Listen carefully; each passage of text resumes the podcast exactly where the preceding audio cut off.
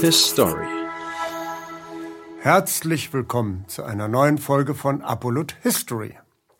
Diesmal geht es um einen rassistischen Film in den USA des Jahres 1915.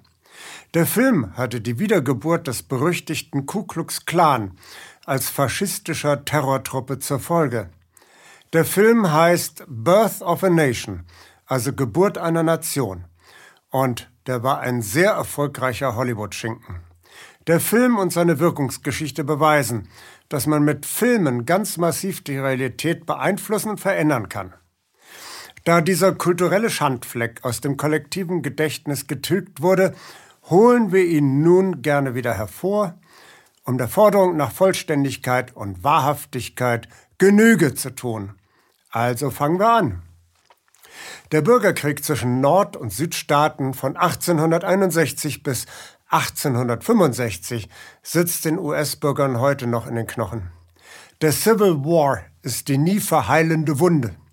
Nicht nur, dass der Krieg mit äußerster Härte geführt wurde, wurmt die Menschen, nach den Kampfhandlungen begann, aus der Sicht der Südstaatler, eine hemmungslose Enteignungswelle durch Nordstaatler und die politische Entmündigung.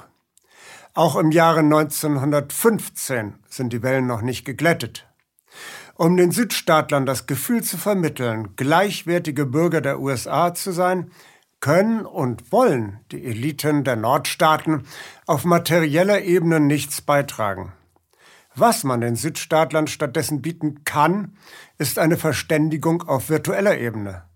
Mit anderen Worten, eine Propagandaoffensive tut Not.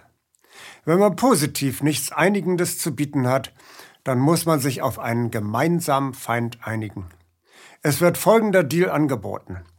Der Norden bekennt vor der ganzen Nation, dass er mit der Abschaffung der Sklaverei einen schweren Fehler begangen hat. Er entschuldigt sich vor dem Süden, bedauert die Schäden, die den Weißen im Süden durch eine Gleichberechtigung der Neger entstanden ist, und gelobt Besserung das Medium dieser im Großen Ganzen kostengünstigen Hereinnahme der Südstaaten in die Volksgemeinschaft ist ein für damalige Zeiten außerordentlich aufwendiger und experimenteller Spielfilm. Der dreistündige Monumentalschinken The Birth of a Nation. Regie führt David Walk Griffiths, der später mit Charles Chaplin und Mary Pickford die Filmgesellschaft United Artists gründen sollte. Birth of a Nation blieb bis 1937 der kommerziell erfolgreichste Kinofilm weltweit. Er fand unzählige Nachahmer. Birth of a Nation ist einer der infamsten Propagandafilme, die je veröffentlicht worden sind. Um seine Niedertracht beschreiben zu können, haben manche Filmkritiker Vergleiche zu Leni Riefenstahl-Filmen herzustellen versucht. Aber der Vergleich ist völlig unpassend. Denn die Infamie der Riefenstahl-Filme liegt gerade im Verschweigen von Grausamkeiten, die die Kehrseite der von ihr gezeigten Harmonie und Perfektion darstellen. Demgegenüber propagiert und verherrlicht Birth of a Nation die Erniedrigung und Ermordung von Menschen, denen man das Menschsein abspricht. Damit steht Birth of a Nation eher in einer Reihe mit dem 1940 produzierten Nazifilm Jud Süß von Veit Harlan. Der Film Birth of a Nation kam am 8. Februar 1915 in die Kinos der USA. Aus Furcht vor Randale durfte der Film zunächst nicht in Chicago, im Bundesstaat Ohio, in Denver, Pittsburgh, St. Louis, Kansas City und Minneapolis gezeigt werden. Das sind nämlich genau die Orte, in denen es zuvor bereits ganz real zu Pogromen gegen ethnische Minderheiten gekommen war. In Lafayette, Indiana, brachte ein weißer Kinobesucher von Birth of a Nation den nächsten Schwarzen um, der ihm auf der Straße begegnete. Bis auf die Organisation der Afroamerikaner empfand niemand in den USA diesen Film als anstößig. Präsident Woodrow Wilson soll stattdessen sogar begeistert gewesen sein. Und weil Birth of a Nation so tiefgreifende Folgen zeitigte, weil dieser menschenverachtende Propagandastreifen so nachhaltig mithalf, die Position der Afroamerikaner als Bürger und Menschen zweiter Klasse in den USA bis in die Mitte der 60er Jahre des 20. Jahrhunderts festzuschreiben. Darum schauen wir uns diesen Schinken etwas genauer an. Der Film spielt in der Zeit vor, in und nach dem amerikanischen Bürgerkrieg. Im Mittelpunkt der Handlung stehen zwei Familien. Die Familie Stoneman aus Washington und die Familie Cameron aus einer Kleinstadt in den Südstaaten. Zunächst also der Vorhereffekt. Vor dem Bürgerkrieg besuchen die drei Söhne des Senators Austin Stoneman die Familie Cameron. Die puppenartigen Akteure scherzen und posieren herum, wie es in Stummfilmen üblich ist. Gemeinsam besichtigt man die glücklichen Negersklaven aus dem Privatbesitz der Camerons. Die sind natürlich sehr erfreut, ihre Master zu sehen. Und diese kreatürlichen Äffchen führen auch gleich einen ihrer typischen Tänze auf. Es bahnen sich währenddessen schon Liebesaffären in Nord-Süd-Achse zwischen Camerons und Stonemans an. Es könnte ja alles so schön sein, wenn nicht der böse Senator Austin Stoneman sich in den Kopf gesetzt hätte, in Negern Menschen zu sehen und ihnen sogar in den harmonischen Südstaaten gleiche Rechte wie allen anderen Bürgern erkämpfen zu wollen. Stoneman ist natürlich ein eitler Fatzke, dem die Perücke immer wegrutscht, wenn er sich ereifert, und er ereifert sich oft, um die Perücke dann wieder affektiert zurechtzurücken. Natürlich hat Stoneman kein Eheweib mehr. Dafür steht er unter dem Pantoffel einer mulattischen Haushalterin, die durch das Schlüsselloch beobachtet, ob Stoneman auch alles so macht, wie sie es haben will.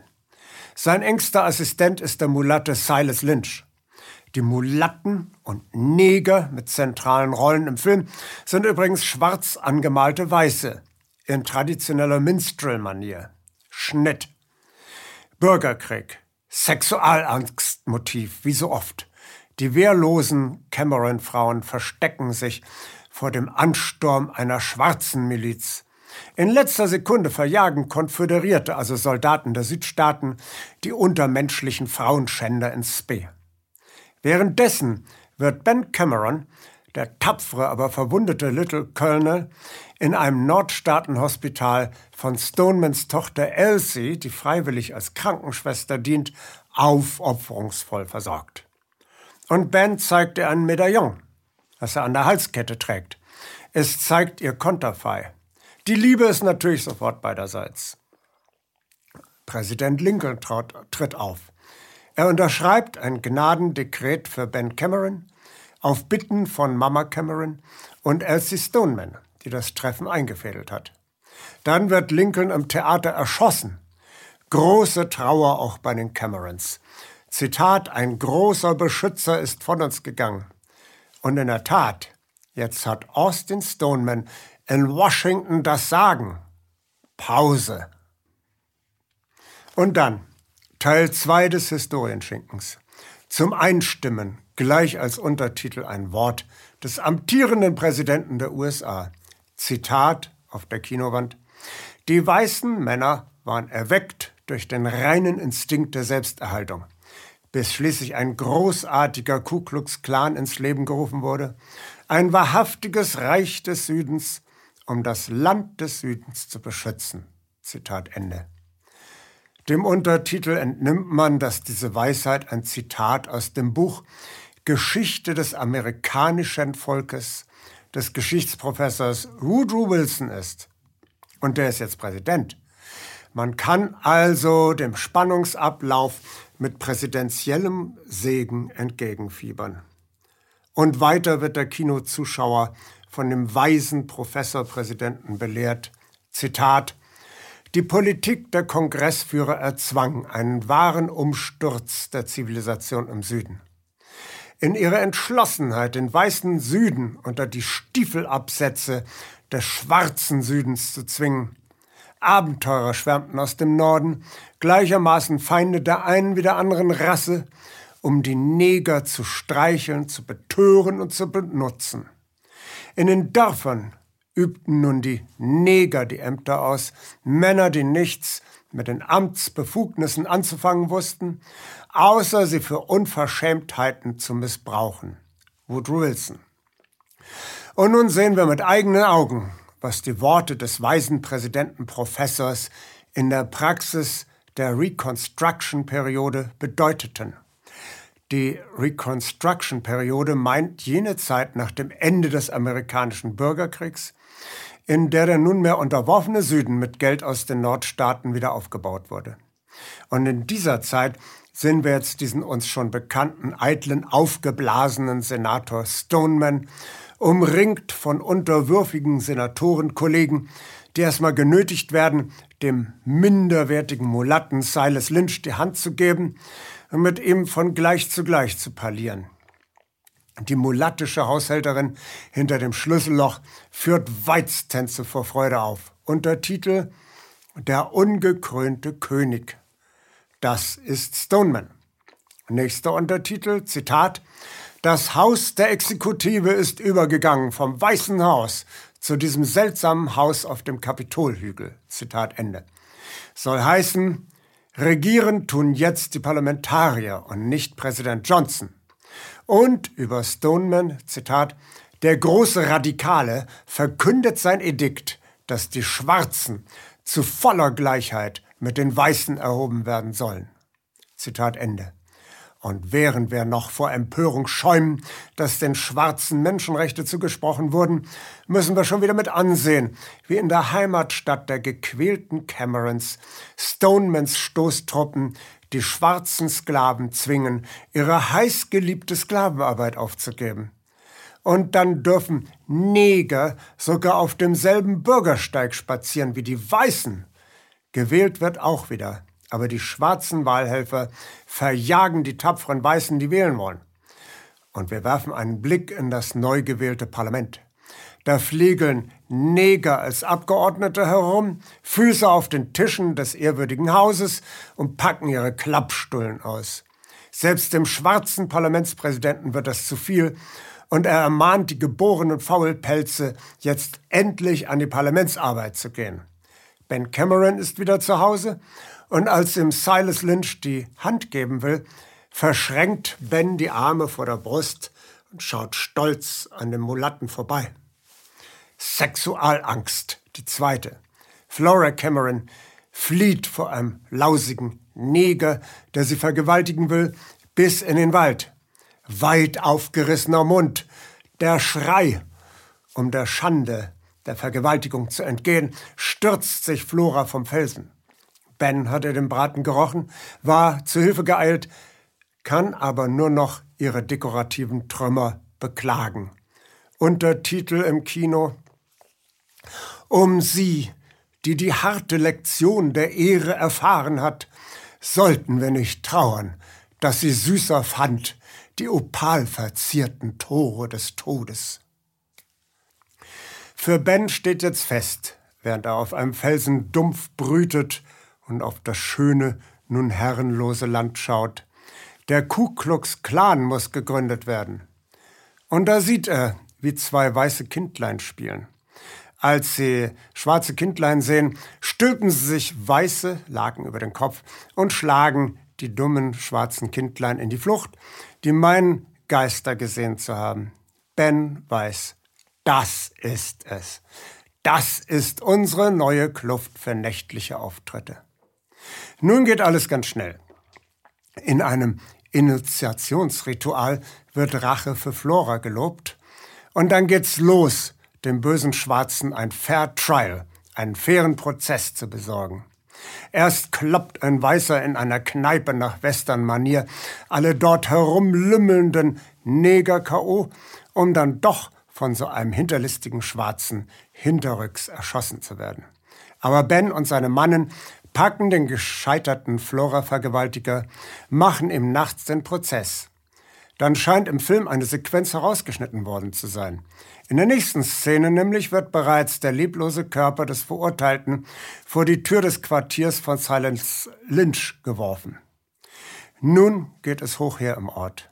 Die Camerons, mit Ausnahme von Ben, verkrümeln sich in eine einsame Hütte.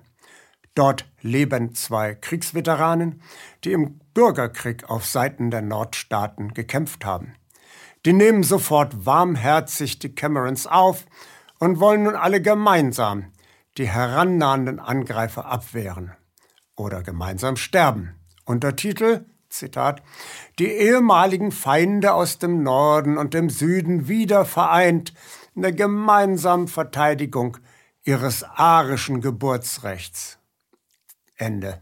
Es kommt zu einer aberwitzigen Endschlacht, wobei in Kreuzschnitt die bösen Negerbanden ihr Unwesen treiben und den Camerons und ihren nordstaatlichen Beschützern ans Leben wollen und die heranreitenden Ku Klux Klan Truppen gezeigt werden. Eine technische Neuerung der Filmkunst lange vor Eisenstein. Natürlich behaupten die Guten ihr arisches Geburtsrecht. Die bösen Nicht-Arier sind niedergerungen. In einem Parallelstrang wollte derweil der Mulatte Silas Lynch die Senatorentochter Elsie Stoneman zur Heirat mit ihm zwingen. Und auch der unvermutet herbeigeeilte Senator kann ihn nicht aufhalten. Alle atmen erleichtert auf, als der Ku Klux Klan auch Elsie und ihren Papa aus den Klauen der Bestien befreien. Na, da wird der aufgeblasene Senator wohl in Zukunft ganz klein mit Hut sein. Endlich ist alles wie, wieder wie früher. Als nun wieder Wahltag ist, kriechen die Schwarzen aus ihren Hütten, um ihr Wahlrecht wahrzunehmen. Aber Gottlob, da kommen schon die Ku Klux Klan Recken hoch zu Ross wie Jung Siegfried und bleiben bedrohlich vor den Untermenschen stehen. Die trollen sich gebückt und kriecherisch wie 30 Jahre später die Juden in Goebbels Propagandafilmen in ihre Erdlöcher zurück. Großes Finale. Zunächst tummeln sich Gestalten um das Götzenbild des Kriegsgottes. Dann aber erscheint Jesus und alle Menschen mit arischem Geburtsrecht fallen sich in die Arme. Untertitel Freiheit und Einheit, eine Einheit und untrennbar, jetzt und für immer. Nun noch einige unerlässliche Zusatzinformationen zum Film. Der Film hat als Grundlage seiner Handlung den Roman von Thomas Dixon The Clansman. Dixon hat in seinem Leben als Prediger, Schauspieler, Jurist, Politiker und Schriftsteller gearbeitet. Bei seinem Studium an der Johns Hopkins University hatte sich Dixon mit Woodrow Wilson angefreundet. The Clansman ist der mittlere Teil einer Romantrilogie über die Südstaaten. Eine weitere Romantrilogie war dem Kampf gegen den Sozialismus gewidmet. Aber erst die Tantiemen für den Film machen Dixon reich. Der Senator Stoneman ist nachgebildet dem real existierenden Senator Thaddeus Stevens, der im 19. Jahrhundert energisch und kompromisslos und als einziger Senator für die Gleichberechtigung der Schwarzen gekämpft hat. Ungefähr zeitgleich mit dem Film Birth of a Nation begann ein Umdenken in der US-amerikanischen Historikerzunft. Der Historiker William Archibald Dunning von der New Yorker Columbia Universität erklärte, dass der Ausgang des Bürgerkriegs und die Ergebnisse der Reconstruction-Periode eine schwere Fehlentwicklung bedeuteten. Besonders Senator Stevens wurde nunmehr als Negativgestalt herausgestellt. Stevens habe dem Kongress gegenüber dem Präsidenten viel zu viel Macht abgetrotzt. Die von Stevens erkämpften Bürgerrechte der Schwarzen in den Südstaaten seien eine verhängnisvolle Fehlentwicklung gewesen. Neger dürften nach Dunnings Meinung nicht wählen und auch keine Waffen tragen. Sie sind, so verkündete der Historiker ex cathedra, von Geburt an unfähig zur Selbstverwaltung. Sehr nachdrücklich wird in Birth of a Nation auch Daniel Webster als besonders vorbildliche Persönlichkeit hingewiesen. Daniel Webster war Mitte des 19. Jahrhunderts Kongressabgeordneter und Außenminister in Washington. In einer Rede vom 7. März 1850 macht Webster klar, Sklaverei ist kein Skandal, sondern schlicht eine historische Realität. Auch im alten Griechenland war Sklaverei gang und gäbe. Trotzdem wird niemand leugnen wollen, dass in Athen eine Demokratie herrschte. So verhält es sich auch mit den USA. Farbige sind keine Bürger der USA. Für sie hat die Verfassung keine Gültigkeit. Abolitionisten, also Leute, die Sklaverei verbieten wollen, zerstören damit nur die Einheit der Nation. Daniel Webster ist Schutzpatron der US-Handelskammer. Ein U-Boot trägt ihm zu Ehren den Namen USS Daniel Webster. Birth of a Nation ist ein extrem aufwendiger Historienfilm. In Vogelperspektive übersieht der Zuschauer Ebenen und Täler, in denen mit Tausenden von Komparsen historische Schlachten nachgespielt werden. Die Militärakademie West Point half mit bei der Erstellung dieser Szenen durch fachliche Beratung, zeitgenössisches Kriegsgerät und vermutlich auch durch Komparsen. Die Kriegsszenen sind deutlich ausgedehnter, als es die Dramaturgie eigentlich erfordert. Offenkundig wird hier schon ein bisschen Werbung für das Heer gemacht und das, obwohl kriegerische Handlungen zwischen weißen Herrenmenschen aus dem Süden und dem Norden von der Filmlogik her ein bedauerlicher Betriebsunfall gewesen sind. Birth of a Nation erfindet den Ku Klux Klan völlig neu. Der echte Ku Klux Klan war ja eine dezentrale Geheimorganisation, die sich gegen die Besatzung durch die Nordstaaten und die Verfassung der Nordunion wandte. Nachts wurden heimlich in kleinen Gruppen aus dem Hinterhalt Überfälle auf Schwarze gestartet. Nach vollbrachter Tat verschwanden die Ku Klux Klan Männer wieder im Unterholz. Der Griffith-Film zeigt nun Truppen, die quasi in offener Feldschlacht Boden für die gesamte arische Rasse zurückerobern. Dieser fiktive Ku Klux Klan überschreitet die Nord-Süd-Grenzen und ist kompatibel für die gesamte USA. Rein zufällig gründet sich wenige Monate nach der Veröffentlichung des Films Birth of a Nation ein völlig neuer Ku Klux Klan, der in seinem Selbstverständnis vollkommen der Linie im Film entspricht eingeschworen auf die Verfassung der unionistischen USA und offen für alle weißen angelsächsischen Protestanten. Diese neue synthetische Ku Klux Klan Verkörperung soll bald eine wichtige Funktion in der Disziplinierung der Bevölkerung für die Kriegsziele der Wilson-Regierung übernehmen. Der Ku Klux Klan wurde zusammen mit der paramilitärischen Schocktruppe American Legion sowie später den Silver Shirts zum Vorbild für die SA der deutschen Nazis. Der Kinofilm Birth of a Nation schuf handfeste Fakten, die bis heute, siehe Azov-Bataillon in der Ukraine, immer noch die Menschheit beschäftigen. Wir lernen aus der Geschichte, wie wir die Zukunft besser machen. His Story Danke, dass Sie Apolut eingeschaltet haben. Wir sind ein unabhängiges Presseportal. Uns geht es um Meinungsvielfalt, Toleranz und einen möglichst breiten Debattenraum, denn nur so funktioniert Demokratie. Unsere Arbeit ist technisch aufwendig und kostet Geld. Da Sie immer wieder hier sind, unterstützen Sie Apolut am effektivsten mit einem Dauerauftrag. Mehr Infos auf apolut.net/unterstützen. Apolut ist keine Einbahnstraße.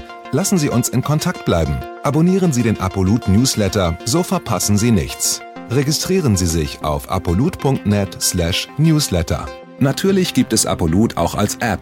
Einfach auf apolut.net/app runterladen und mobil auf dem Laufenden bleiben. Apolut. Das denke ich auch.